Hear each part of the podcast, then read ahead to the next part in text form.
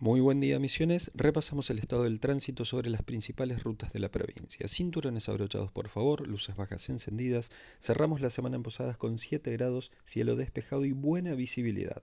Los accesos a Posadas ya tienen pleno movimiento, el habitual para esta hora de la mañana, donde desde el oeste ingresa a la ciudad gran cantidad de vehículos que se incorporan en mayor medida a la avenida 40, sector donde continúa activa la obra de travesía urbana de Posadas y tiene algunas demoras, demoras menores entre la salida de Itambemini y la avenida Sapiola. Transitar por favor con paciencia por la zona porque es importantísimo el caudal vehicular en este momento.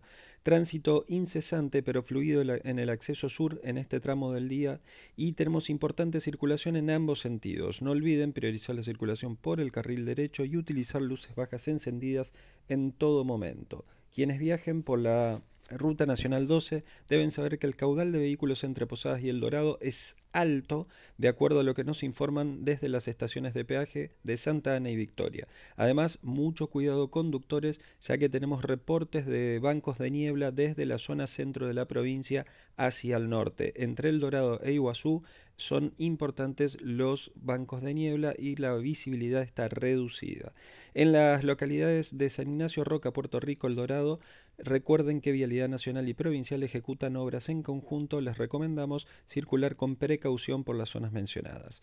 Quienes circulen por la Ruta Nacional 101 y el tramo norte de la Ruta Nacional 14, tengan en cuenta que la visibilidad está muy reducida en este momento por una densísima niebla. Por favor, conduzcan con extremo cuidado por las zonas mencionadas y les recomiendo evitar manejar hasta que mejoren estas condiciones. Si bien tenemos tránsito moderado por el momento, es muy peligroso salir a la ruta a esta hora. Al acercarnos a Oberá, las condiciones mejoran, pero aumenta también el caudal de vehículos que circulan sobre la ruta. En la 105 tenemos caudal moderado y fluido, al menos hasta Fachinal, luego aumenta considerablemente el tránsito después de Santa Inés. Comenzamos un nuevo fin de semana y como siempre les digo, si van a tomar alcohol, lo más inteligente es también tomar un taxi para poder disfrutar con absoluta tranquilidad. Que tengan un estupendo fin de semana, les informo una vez más Néstor Ferraro para Reporte de Tránsito Misiones.